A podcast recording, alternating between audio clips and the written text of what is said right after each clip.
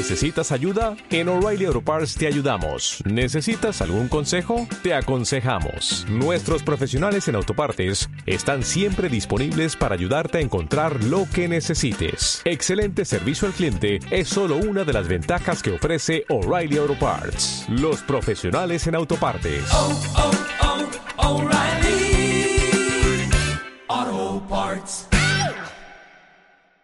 Marty, has venido. Bienvenido a mi último experimento. Esto es lo que he estado esperando toda mi vida.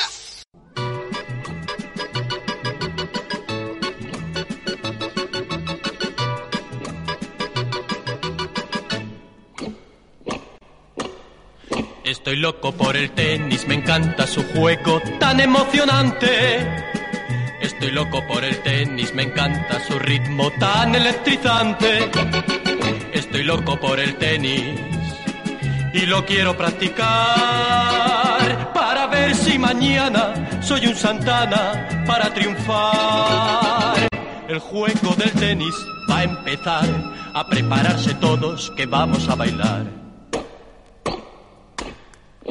Primero el drive con rodillas flexibles, la raqueta en posición. Gira, mira, pega y punk, qué bueno es el tenis. Ahora al revés, con rodillas flexibles, la raqueta atrás. Gira, mira, pega y punk, qué bueno es el tenis. Buenas mórbidos, ya pues venga, hemos llegado a la tercera semana, así a, a lo tonto.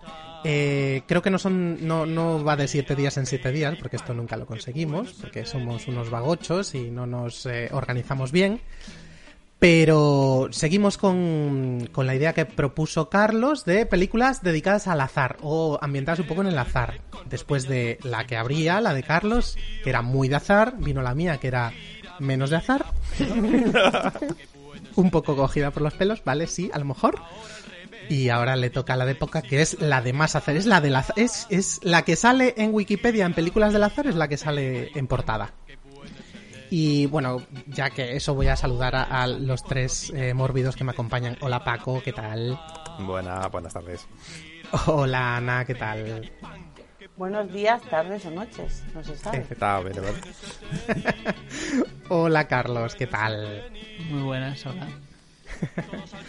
Bueno, y como estamos todos preparados y pff, esto ya estamos como en medio de un programa dividido en tres, no vamos a dar más, eh, más vueltas a, a este rollo y le vamos a pedir a Paco que nos explique qué ha elegido y por qué y ya la presentamos. Bueno, antes de decir el qué, voy a decir el por qué. El por qué era porque era la más obvia y fui el primero en decirla. Entonces, eh, bueno, estoy muy orgulloso de mi decisión también porque yo creo que es la, es la mejor de las cuatro que vamos a ver. Bueno, nada, nada, a lo mejor no es la mejor, venga. Pero a mí, a mí me gusta mucho, a mí me gusta mucho. Ya, ya, ya, ya, ya lo sé, según lo iba diciendo, he ido reelaborando. Pero, pero vaya, que es una película que mm, ya veríamos si que eh, os gusta, os tiene que sonar muchísimo, si no lo habéis visto ya raro será. Y eh, es una película que es la favorita de su director, según él mismo dice. Eh, se llama Match Point de Woody Allen. ¿Quién es mi próxima víctima? ¿Tú? Hace mucho tiempo que no juego al ping-pong. ¿Quieres jugar a mil libras el partido? ¿En dónde me he metido?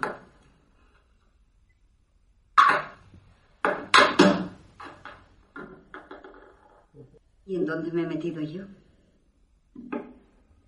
Es así. ¿Me permites? Por favor. Hay que inclinarse y acompañar la pelota. Me iba bastante bien hasta que has aparecido tú. Ah, mi eterno destino. Y dime, ¿qué hace una preciosa americanita jugadora de ping-pong mezclada con la clase alta inglesa?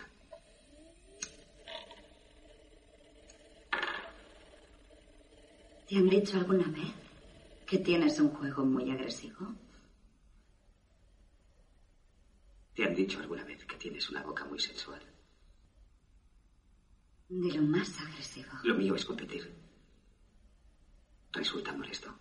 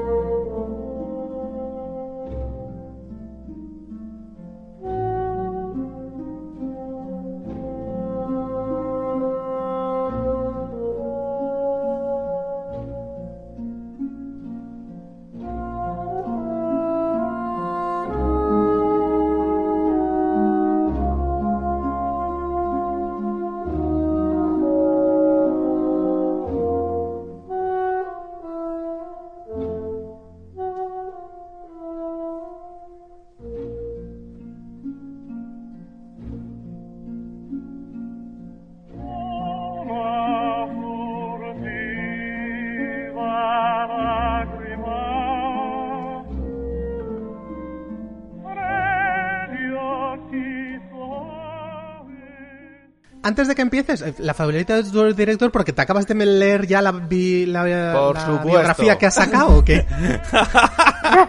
no, que va, es la Que la sacó hace segunda, tres tercera días. entrada de- es la segunda tercera entrada del trivia de IMDB. Ah, vale. Pero lo dice, lo, lo ha dicho muchas veces, que es la peli de la que más orgulloso está o a la que más le gustaba. casi. La que más se plagia después. Sí, Todo sí. eso, en general. Pero bueno, no pasa nada. Eh, bueno, Match Point eh, es una de las pelis más conocidas de Woody Allen. Es eh, una película que marca un antes y un después en su carrera. Eh, fue la primera película que hizo íntegramente en, en Inglaterra. Y eh, pues yo creo, si no fue la primera o la que, con la que inició ya el, el periplo por, por toda Europa, que luego le llevó a España, a París, a, bueno, no sé a, cuántos países más, poco le faltará. Eh, Italia, quizá, ¿no? Sí, Italia también, ¿no? Sí, sí. Eh, Es, eh, es eh, una película de 2005 y es una película que, bueno, que está protagonizada por Jonathan Rhys Davis, por Matthew Good y sobre todo y por encima de todos, eh, absolutamente por encima de todos, eh, por Scarlett Johansson. Fue una de, esa, una de esas películas que hizo en esos dos años que tuvo bueno, esta mujer no ha dejado de trabajar Sí, no realmente ha parado en, la en tía, ningún ¿no? momento. Pero fue una de las, de las películas junto con La joven de la perla y, y Lost in Translation que tuvo en, en ese par de años en las que prácticamente aparecían todas. Era la Belén Cuesta de la época, digamos. Eh, eh, bueno, eh, el argumento, si no lo conocéis, eh, porque es, es difícil que no hayáis visto esta peli, super taquillera también, eh, entre las más taquilleras de, de las que ha dirigido Woody Allen, eh, os lo cuento. Es la historia de Chris Wilton, un eh, profesor de tenis, o jugador de tenis, mejor dicho, venido a menos, convertido en, en- profesor de clases particulares, eh, pero que realmente esconde un eh, tipo de lo más ambicioso y de lo más trepa, que se encuentra ante la oportunidad de su vida cuando decide dar clases para un acaudalado alumno que le introduce de lleno en el mundo de la alta sociedad inglesa. Eh, ahí ve la oportunidad de medrar y eh, sus planes eh, se van cumpliendo a, a la perfección hasta que se encuentra con la mujer que puede significar su ser o no ser, digamos, en esta, en esta, en esta historia. Es una historia que realmente habla de, de- del el terrible peso del azar en todo lo que hacemos, en todo lo que nos proponemos. Eh, no importa, según la tesis de esta película y del, y del director, no importa lo, lo determinado, lo bien preparado que estés, tanto como la suerte que puedas llegar a tener en un momento dado a la hora de, cumplir tus planes o a la hora de que se te vayan a un lado totalmente distinto. Y bueno, lo que empieza por una, eh, como una película, digamos, eh, romántica, eh, de relaciones en la alta sociedad y de amores eh, prohibidos, eh, se convierte en su último tercio de película sobre todo en un, en un thriller en el que vas viendo como eh, el, el- el peso de los eh, acontecimientos o de las decisiones, mejor dicho, que, que toman los, eh, los personajes acaba eh, dependiendo mucho más de, de- de momentos y de, y de momentos críticos y de suerte de lo que yo mismo querría. Eh, bueno, el, el argumento es poco menos ese, eh, ni más ni menos. Como ha dicho Ana hace un ratito, eh, quizás sí es una de las películas que más eh, autoplagia, pero bueno, realmente es, es una película con una estructura totalmente clásica.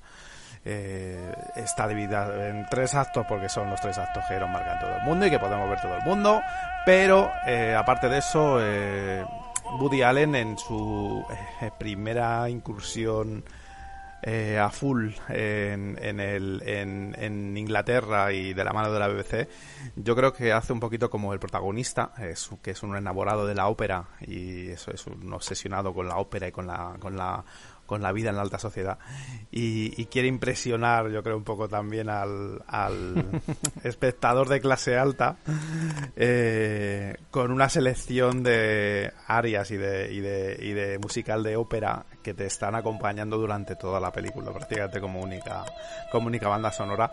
En especial el tema que se repite una y otra y otra vez durante la película y en la cabeza muy probablemente del, del protagonista, que es el Una furtiva lágrima. Un, un, tema de eh, una ópera llamada El elixir del amor, el elixir del amore, eh, y interpretada por Enrico Caruso en esta en esta en esta eh, grabación o en esta o en esta versión que repite una y otra vez ya digo de, manera obsesiva eh, eh, reforzando el tema el tema del amor prohibido y del amor obsesivo que tiene el, el protagonista. De hecho, la, la, mayoría de los temas están interpretados por Caruso, ¿no? Hay alguno, alguna grabación moderna, pero los, la mayoría sí que además se nota en ese vinilo así con sí, sonido de fondo sí, de ruido blanco. ¿no? Sí. sí, yo creo que ahí, yo creo que ahí la apuesta de, de Woody Allen es decir, hey, son ahí americanos, ya sabe, ya sé cómo, qué, qué, es lo que opináis de nosotros allí en, en, en, las islas, en la, en la, en la, en la primera patria que tuvimos, pero nosotros también sabemos de música y yo sobre todo sé mucho de música. Y yo creo que sí, Hombre, que la, sí, la, la, sí. la, apuesta va por ahí. El, eh, como he dicho, la, la estructura de la película te lleva a, a a una ópera en dos actos prácticamente y, uh -huh. y, el modo en el que Woody Allen retrata esta, esta historia o cuenta esta historia está también eh, eh, eh, bañado en, en, en, la, en, lo, en, lo, que tenemos nosotros en el concepto que tenemos nosotros de la ópera. El, el, el drama y la epicidad y la, y la tragedia está, está y el bueno el destino no el peso del destino. Sí sí un poco está, a, está rodeando. De como hacían los griegos, ¿no? Un poco de ese destino y ese, esos dioses que están influyendo sobre nuestras vidas y todo eso. Sí, sí, sí, sí. Entonces, bueno, él lo enmarca ahí en esa, en esa tradición operística, le da mucho peso a la, a la, a la, música eh, operística en, toda la película. Y ya digo, eh, recalca también el, el, por un lado, la obsesión del, del protagonista por, por ese, por ese eh, vivir bien y en, en la alta sociedad, dentro de la alta sociedad y por otro lado el, el, la ambición del propio Woody Allen que aquí yo creo que era muy consciente de que daba un, un salto eh, en, en, su carrera de, eh, dejaba un poquito atrás un poquito no mucho pero dejaba un poquito atrás la clase media americana que él había retratado con, con, con toda con toda precisión en sus películas anteriores y se mueve intenta moverse un poquito más en, en esferas más altas. Bueno yo creo que con acierto eh, sí. y nos logra nos logra llevar a ese mundo de, de Downton Abbey moderno, ¿no? De, de esos, esos ingleses, eh, de, de, bueno, de, de eh, que, que, no entienden realmente bien a estos americanos frikis que vienen aquí con sus cosas de actores, ¿no? También mete ahí ese tema. eh, bueno, qué decir, la película me parece una, una de las últimas grandes películas de Woody Allen a mí es, es, un hombre que me gusta mucho, las películas que me gustan mucho de él, pero me gustan muy poquito todos los últimos eh, 15 años de, carrera. Esta película es de 2005.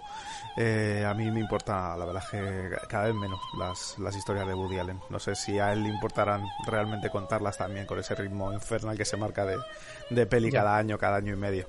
Eh, pero esta es una de las que realmente, una de las últimas películas que me, que me interesaron de verdad y me interesaron los personajes, bueno, aunque no pueden estar más alejados de mi, de mis círculos, no me muevo yo en esos círculos tampoco, pero sí que me interesó, me interesó mucho cómo, cómo la cuenta y lo que cuenta. Y bueno, en ella están eh, los dos, eh, los dos protagonistas, Jonathan Rhys Meyers, eh, es el, el, el ambicioso y el pasional y agresivo, como, como dicen al principio de la película Chris Wilton, el profesor de tenis venido a más. Y Scarlett Johansson es, eh, bueno, eh, la, la, persona que trastoca todo su mundo de, y todo su, su, su, plan perfecto de, de subir a, a, lo más alto en la, en la alta sociedad británica y lo lleva por un sitio por el que nunca había pensado que, que iría. Eh, y tiene, bueno, está llena de, de grandes secundarios también. Es, será, como hemos sí. dicho, la primera peli, la primera peli que hacía en Gran Bretaña. Eh, la BBC eh, le eh, sugirió amablemente, por no decirle impuso, que debería tener, debía tener una cuota de actores británicos en, en su, en su reparto. Eh, como dato, la primera opción que tuvo para, para el papel de Scarlett Johansson fue Kate Winslet, pero Kate Winslet estaba muy ocupada, trabajando muchísimo. no sé yo sí trabajando más que Scarlett Johansson, pero era, era difícil. Y eh, al final la, la, segunda elección fue, fue la buena, Scarlett Johansson, y tan buena fue la elección que eh, repitió dos veces más con, con Woody Allen. Eh, sí, sí, ahora, de hecho, después de toda esta polémica que hay ahora de si mm, podemos considerar a los directores buenos cuando tienen un historial personal detrás que es quizá más oscuro, eh, Scarlett ha sido una de las pocas que le ha defendido hasta el final. Sí, sí, eh, y a ver, el, el, tema de Woody Allen es realmente, realmente espinoso. O sea, hay otros casos de directores buscados por la justicia, que no, no hace falta decir, y que yo creo que está ya fuera un poco fuera de un poco fuera de sospecha. Pero mm. en, el, en el caso de Woody Allen, todavía yo creo que no hemos oído la, claro la última la última la última palabra porque es, una historia de, de, rencores familiares, de obsesiones también familiares y de paranoias y de, y de familias rotas que viene de muchísimos años atrás. Yo no sé, mm. yo no sé al final eh, todo lo que pueda haber o no pueda haber en, en, las, en las acusaciones graves sobre, sobre Woody Allen, pero bueno, eh, sí, hay que Harley Johansson que ha trabajado en tres películas con él y desde y desde, desde el principio prácticamente de, de su, de su boom, no de su carrera, pero sí de su boom, eh, puede decir mucho eh, en cuanto a eso. Pero, pues, en fin. Eh, yo lo que lo que os iba a comentar es eso. Jonathan Rhys está perfecto en su en su papel sobre el joven Chris Wilton. Otro que yo creo que no se ha llegado a superar a, mi a mi modesto parecer. y, la película está pues, bueno apoyada con fuertes secundarios. la mayoría la mayoría británicos. Está Matthew Good eh, que es, eh, bueno, fue un poquitín después eh, Ozymandias en, en Watchmen, eh, con lo cual tenemos una primera relación en la principio de la película entre Ozymandias y Viuda Negra, que está bastante curiosa. un crossover. Tenemos, sí, tenemos a Brian Cox y a Penélope Wilton como los padres de, de, bueno, los suegros realmente de, de protagonista de, de Chris Wilton. Eh, Brian Cox es un secundario que está eh, de estos que les ves en todos lados no, y no sabe bien cómo se llama, pero que bueno, ahora mismo la gente sí que lo puede haber estado disfrutando mucho con Succession, que es eh, una de las series de, moda últimamente, y es el patriarca de la familia. Y Penelope Wilton es, bueno, es y siempre será la madre de nuestro querido Sean, es Bárbara. Eh, y antes de que la mordiera un zombie, pues aquí estaba, haciendo de suegra un poquito viripi, eh, que estaba desesperada por encontrar maridos para sus hijos y mujeres para sus. Eh, bueno, al revés, ¿no? Marido para su hija y mujer para su hijo. Mira, y la referencia que has dado de zombies me la he perdido hasta yo. ¿Sí? No, ¿No sabías quién era? Ah, en Zombies Party, vale, vale, vale. Ah, pero ¿qué Sean? ¿Qué Sean? ¿A, qué Sean quieres más? Claro. Pues yo qué sé, Sean Connery, Sean Austin, no, unos cuantos. Esos son, esos, esos son sin H. pero bueno, eh, el caso es que es eso, que es, Bárbara es la, es la madre de Sean en Sean of the Dead, sí, sí, sí. Zombies Party también, y me ha hecho mucha ilusión reconocerla porque no me acordaba absolutamente para nada de que estuviera aquí en esta peli. Cuando hacemos esto, a mí me pasa mucho que veo las películas y van, mira, tú, ¡ay, mira tú! me lo paso muy bien. Como hace ilusión. Y, y sale también eh, Emily Mortimer, que es la, la eh, bueno, la, la, cuarta o la tercera discordia en el, triángulo amoroso que propone la, la película. Eh, que es una actriz que luego yo la he visto poquito o nada. De hecho, lo que me iba pasando en esta película después de revisionarla, que iba encontrando con actores que sí me sonaban, pero que, que, no, o sea, a excepción de Harry Johansson, yo luego eh, no sé, prácticamente han desaparecido, ¿no? O, por lo menos de la primera línea. Sí, no sé, Emily Mortimer igual hace mucho de secundaria, es muy secundaria, eh, pocos papeles protagonistas igual tiene. En, The Newsroom la librería.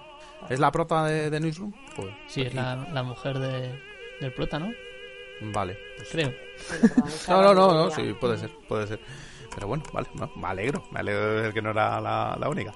Y, y, bueno, y luego eh, como nota curiosa también, es decir que eh, aparece Ewan Bremer, que es otro de esos secundarios eh, que nos pueden sonar mucho, que era Spad, en, uno de los amigos junkies de, del protagonista de Trainspotting. Y bueno, aquí se lo pasa en grande haciendo de policía, investigando un asunto de, de junkies matándose entre ellos y diciéndolo así alegremente. Es muy divertido ver esta escena con acordándote o, teniendo en la, en la cabeza a Trainspotting con este actor. Y bueno, poco más. Es una peli que me ha encantado. Es una peli que yo creo que es, es muy, muy fácil verla a pesar de las dos horas que, que dura.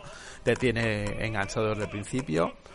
Y aunque pueda despistar o pueda, o pueda distanciar un poco el tono frío y, distante que utiliza eh, Woody Allen para contar esta, esta historia, yo creo que, siempre te deja la, película bien. O sea, es, es, una peli que tenía ganas de revisionar la, y después de, de vista me ha gustado incluso más que, cuando la vi la primera vez.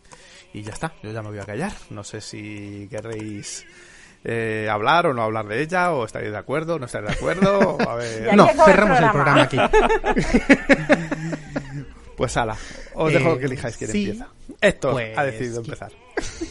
No, no, no, no, yo iba a dar paso. no, venga, habla, que nunca hablas. Venga, va a hablar esto. Claro, que nunca hablo, si no me callo. Date paso a ti mismo. Date paso a ti mismo.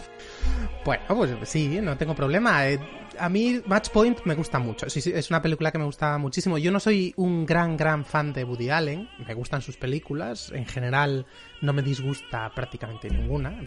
Me, me las dejo ver todas. Pero esta podría ser la segunda que más me gusta. Tengo dos como ahí en el top. Y, no son... Bueno, esta sí es de las clásicas. Pero la otra no es de las que vienen ahí en el, en el top 5 de, yo creo, de Woody Allen. La otra que me encanta es Acordes y Desacuerdos, una película que me vuelve loquísimo. Pero, pero esta, esta me gusta mucho.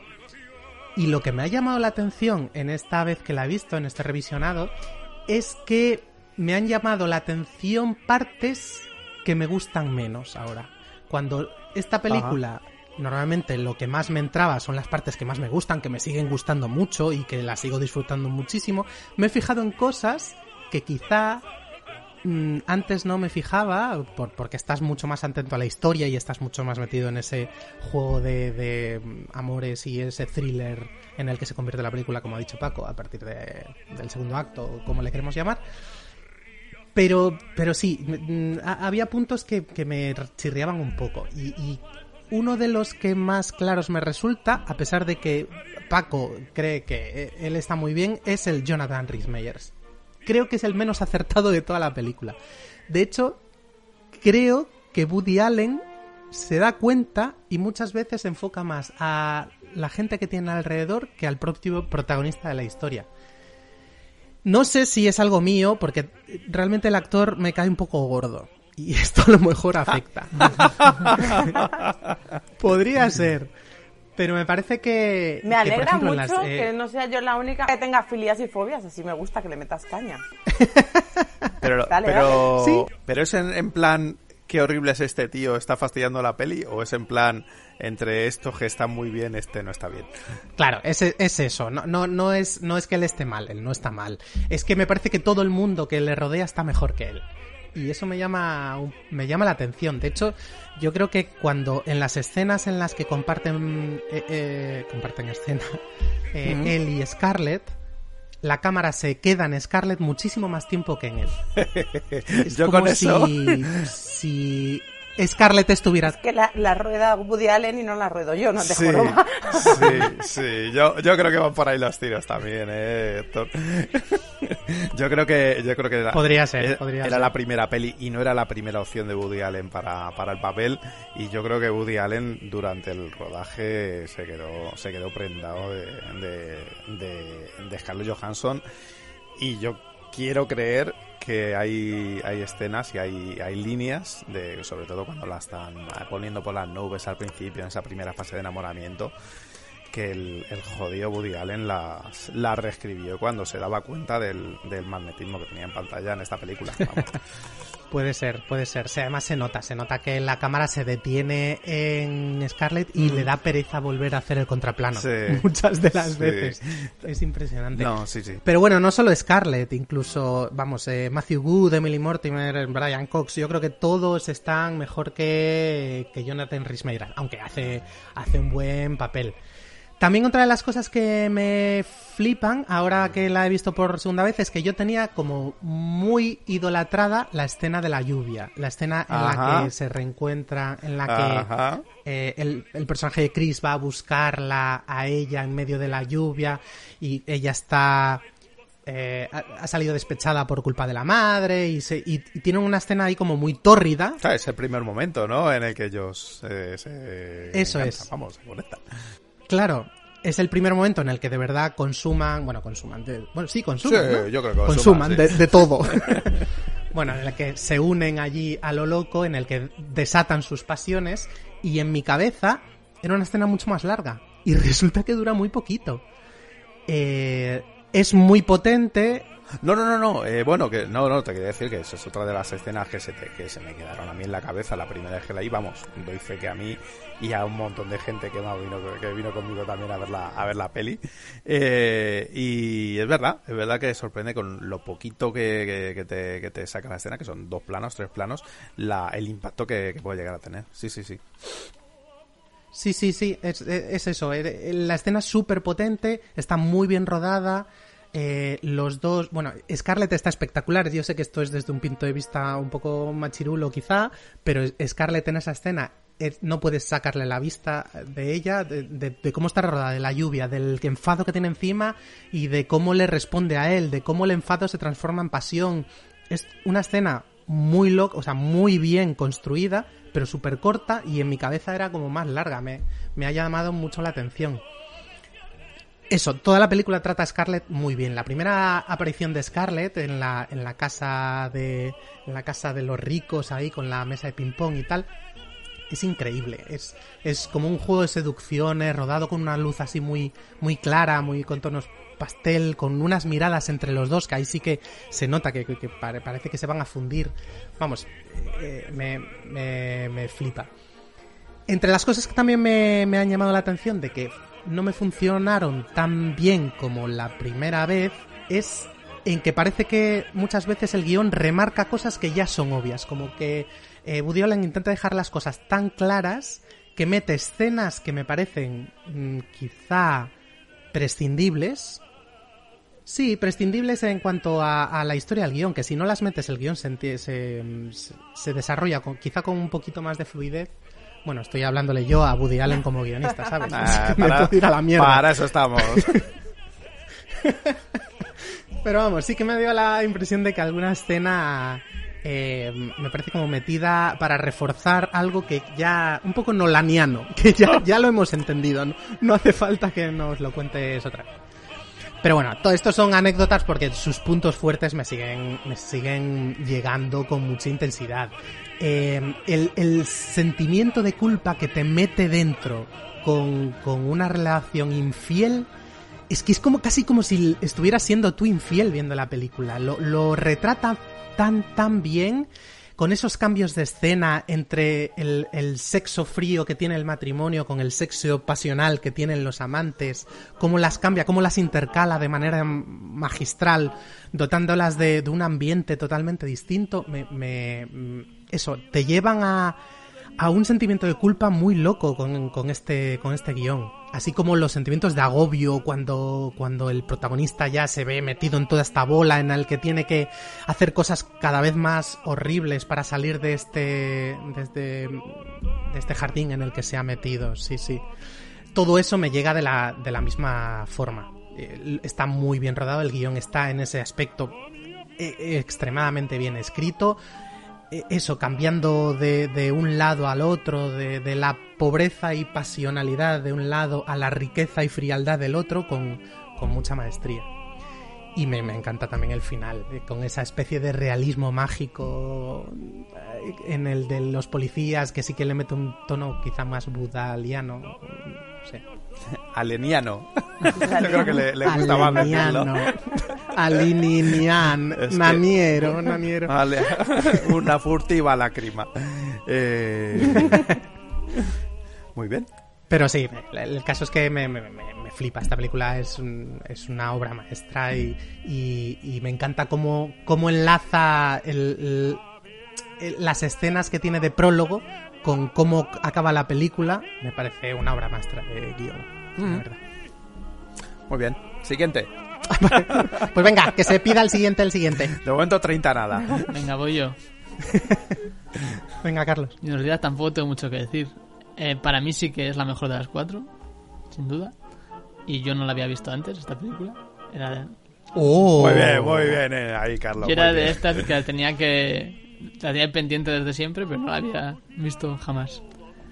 Y, y por si acaso, para que no me digáis que es que solo la he visto por primera vez y por eso me gusta más, la volví a ver hace poco, a velocidad por dos, para repasarla. Y me gustó igualmente, a pesar de las voces de pito y todo eso. Ajá.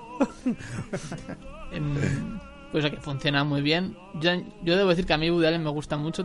Y me pasa un poco como a Paco, que cuando hace una película de estas mojón, pues me parece horrorosa. Pero en general, cuando la mayoría de las veces me gusta lo que hace. Y me, me gusta su punto de vista. Y esta película, tanto en la parte de telenovela como en la parte de thriller, me parece que las dos están perfectas. No se podrían hacer mejor. Sí que me molesta un poco la cosa esta que le da cuando viene a Europa a Woody Allen. de quiero mostrar la ciudad entera y os voy a mostrar las cosas que me gustan. Sí, sí. pero sí, es lo sí. único que me chirría un poco. Todo lo demás, perfecto. Es verdad, es verdad. Sacar ahí la tienda de Cartiers y, y- y el puentecito y bueno, sí, sí. Y también dar gracias a Paco por ser el único que ha elegido una película acorde con el tema. A ver, a ver, era la obvia. Cuchillitos. Era la obvia, era la obvia. Pero había más opciones. más. Ya, ya, ya. Y nada, yo nada más que Puede decir. ser. pues. Pues nada, pues Ana, remata, remata esto. Sí, ahora que ya han acabado de hablar los fans de Scarlett Johansson, ¿no? Ya puedo yo. Quería dejaros todos juntos para que siguieseis a vuestro rollo, que la peli no es de Woody Allen, es de, de Scarlett, ya lo hemos cogido. Vale, yo detesto profundamente a Woody Allen, no me gusta, lo siento. No, las he visto todas, menos la última, que no, no me pilló... no me Pero no pilló- te gusta su cine, ¿no? gusta- No, no es que no te guste él como ser humano. no, es como ser humano tengo el placer, no me voy a meter a valorar eh, esta parte esto, porque no, no, no me voy a meter a valorarla, pero no me gusta su cine. Es verdad que me pasa con Woody Allen como con algunos otros directores que eh, hacen tres películas que me llaman muchísimo la atención y entonces sigo viéndolos por si acaso vuelve a sonar la flauta. O sea, las veo todas, digo, venga, venga, a ver si es esta, a ver si es esta. Bueno, eh, Match Point a mí eh, me gustó muchísimo. Me gustó muchísimo porque además eh, a mí la trilogía londinense de Woody Allen me, me, me, me gusta. No sé si es porque lo veo más cerca, porque, por- porque yo viví en Londres y cuando van andando por la calle no me molesta tanto que se vea tirar el anillo a la otra punta de la ciudad donde estaba. Me da lo mismo. O sea, como, mira qué bien, te has hecho 40 kilómetros para tirar el anillo por allí. Pues bueno, pues tú mismo, no pasa nada. Em, Por cierto, ¿cuáles Sí. son cuáles son las otras dos? ¿Son Scoop? ¿Puede son ser? Scoop y Cassandra's Dream. El sueño de Cassandra. Cassandra's El sueño de o sea, Cassandra. el barco con... Bueno, ahora voy a contaros eso, que eso es parte de mi discurso. ahora llegaremos a esa parte. Em, bueno, eh, Match Point es una de las películas de Woody Allen que a mí sí me gustan. Y sí me gustan a pesar de que hay muchas cosas que me chirrían mucho. Me chirría mucho, lo- cosas que a vosotros os gustan mucho. eh, lo de to- todo este punto de, de la moralidad, del castigo, del premio por las acciones, de todas estas cosas como que me, como que me saturan. Pero me saturan a mí porque, porque me da a mí la gana, no porque estén mal planteadas o porque la película no funcione, sino porque es que yo ya iba predispuesta a, odiar esa parte. A pesar, repito, es una cinta que me gusta, que no, que no me disgusta. Y no solo fue una cosa mía, porque quiero recordar que fue la película de Woody Allen que mejor funcionó en 20 años. Que re- si tuvo la mejor taquilla en 20 años, no hacía Guau. tanta taquilla Woody Allen. Entonces, a película por año, son 20 películas que no, que no, que no, que no pagó nadie y de repente todo el mundo fue a ver esta. Eh, reenganchó con un público en Europa y reenganchó con una generación nueva. También tiene algo que ver Scarlett Johansson en esto, digo. vamos a darle un, un mérito a la muchacha. Y yo quería, claro, es verdad que está muy bien cuadrada en el tema, pero eso no es mérito de Paco, eso es mérito de la película. Paco lo único que hizo fue ser el más rápido. Sí, exactamente. Eso es verdad. Bueno, y yo quiero contar una cosa sobre la suerte. Teniendo en cuenta que ya habéis dicho todo lo que se puede decir de guion, de estructura, de... Bueno, el- el- en cuanto al girito final, el- creo que lo de la referencia a, la- a los autoplagios de Woody Allen eh, lo hemos dicho fuera de micro. Es que antes estábamos comentando ¿Ah, que... sí? creo que sí. Fue antes de que empezásemos el programa. en Ah, pues cuéntalo, cuéntalo. Lo voy a contar. Creo que en mi mente esto no, no lo hemos dicho, así que lo voy a decir y si no, pues ya, ya veremos. Os lo aguantáis dos veces. Bueno, básicamente yo creo que en toda la filmografía posterior de Woody Allen hay cosas que le gustaron mucho en esta película y decidió repetirlas. Porque sí. Por ejemplo, eh, yo... eh, Irrational Man, ¿lo habéis visto? ¿Irrational Man lo habéis visto? Vale, pues el girito de Rational Man al final es un poco lo que le pasa al final de esta película. Entonces, el orden de los factores eh, altera el producto. Yo ya la había visto en su momento. Según la, la- es verdad que la había visto hace muchísimo tiempo, o sea, la vi, ya la vi cuando se estrenó. Y, con, según la estaba viendo, decía, jolín, esto ya se lo he visto después yo a este hombre. Y me rayó también un poco, o sea, fue un poco como, si es que al final lo que le pasa es que, es que todas las películas me parecen muy, muy iguales, muchos personajes que se repiten, que es parte de su encanto, pero claro, cuando no te acaba de gustar eso, pues es como, ah, saturación total de Woody Allen. Y yo quiero contar una anécdota, tontísima, totalmente extracurricular de la película, que tiene que ver con el azar. ¿Puedo? Con la suerte. claro, debes. Venga. Vale, pues em, es que si no este podcast se vuelve un coñazo. Eh, bueno, Match Point fue la primera película que filmaron en Londres, ¿vale? Luego le siguió Scope, como os he dicho antes, y la última es Cassandra's Dream, ¿vale? Pues cuando estábamos haciendo Cassandra's Dream, yo vivía en Londres. Eh, eh, bueno, vivía en el norte de Londres eh, y de repente llegó un compañero de piso. Yo en una de estas casas victorianas de 200 habitaciones con 70 extranjeros raros que gritaban y que hacían fiestas, todo muy loco, ¿no? Como es- eso se da por una peli. Eh, y llegó un, un italiano, me acuerdo perfectamente, pegando unas voces que al lado del restaurante donde estaba trabajando había un montón de cámaras y había un montón de gente. Y luego llegó otra tía y nos dijo, creemos que es Woody Allen. Entonces se, se activó el resorte de Woody Allen. ¿Woody Allen qué está haciendo? Ah, Woody Allen está trabajando con Colin Farrell y... Redoble de tambores. Y Juan. McGregor haciendo Ah. Cassandra's Dream. ¡Dios mío! Entonces Ana, en un momento enloquecido total, dijo, ahí os quedáis todos, ¿verdad? Sí, ahí os quedáis todos. Y me fui, debajo de una lluvia que había ese día, que te cagas, que te cagas, a la valla donde estaban en el parque, grabando la escena. Eh, mm, montaron allí la típica guardia, estaban los señores policías con sus cascos y yo me quedé allí asentada, a agarrar la valla. Pasó Woody Allen 30 veces, ni puto caso le hice. Era como, yo a ti, ¿dónde está? Que salga Iwan, que salga Iwan. No salió Iwan, no salió Iwan, pero fue muy, muy gracioso. Ese ha sido mi gran encuentro con Woody Allen. En ese momento podíamos habernos tomado el café, os podía haber dicho si era majo o no lo era. Pero a lo mejor una chica empapada haciendo el moñas, pues tampoco era una persona agradable para asomarse un té inglés en ese, en ese momento. Pues yo estoy seguro de que si llegas a leer Iwan, ahora mismo tendrías una foto con Iwan y su número de teléfono perfectamente. No Yo también, tengo una yo foto con sí. Iwan, pero tengo dos o tres autógrafos de Iwan. Ah, bueno. Porque cuando a mí me pongo a acosar, eso fue el- como la semillita, decir, eh, coño, que está en mi ciudad, calla, que yo no había caído en esto hasta ahora. Sí, no, yo llegué, le, le vi hacer eh, teatro musical, estuvo haciendo Guys and Dolls, que luego hizo Patrick Swayze cuando él dejó el elenco, y, y presentó una película y tengo un libro de Trainspotting firmado por Iwan McGregor. Ahí lo dejo. Oh, eso va para el. Museo de Cinefagia. Oh. Sí, sí. Y no voy a aportar mucho más porque lo habéis explicado muy bien, muy bien y muy bien. Y ya cuando elijáis el podcast monotemático de Scarlett Johansson, pues seguimos hablando de ella. Bueno, Bueno, yo creo que también si no- falta, si no, otro de Iwan McGregor. Claro, nos hemos hombre, encontrado con ella en una peli y ya está, pero no pasa nada. Que no, hombre. Que no, que tenéis razón. Hay muchas escenas y además los, los planos de ella son extrañamente más mm, cortos no de duración, sino de plano, Sí. con respecto a los de ellos, y solo le falta un blur al final y un filtro de Instagram con corazones. Pero, por lo demás, todo Porque no guay. había llegado, no había llegado la tecnología. Claro, ahora, de lo que- haría de otra manera, seguro. No, tiene una, ah, ya, ya por terminar y, y- y por cerrar, tiene una, un, un par de detalles. La película 1 que demuestra mm, el, el- el grado de embobamiento que, que- que- que yo creo que el director llegó a sufrir aquí con Scarlett Johansson también, eh, que es eh, una de las líneas del, del guion es eh, algo así como eres consciente del efecto que causas en los hombres. Sí, muy buena frase. Es, eh, claro, claro, se la, se la está soltando, o sea, en, en plena fase de cortejo, él, él- él a ella, pero es, es una, es una frase de verdad que yo según la estaba viendo me estaba imaginando a Woody Allen diciendo, "Va, va, dilo, dilo, repítelo otra vez, otra toma, otra toma de esta, sí, sí. Eh, y la segunda eh, eh, me pasa un poco como eh, como estaba comentando Víctor Eh, hay cosas en la en la película que yo he imaginado como más míticas y una de ellas desde luego era la, la famosa escena esta de la lluvia del del, del pues del, del, del sobe ahí en la, en la lluvia que decía, madre mía, qué, cosa más bestia. Sin ver nada es, es tremendo.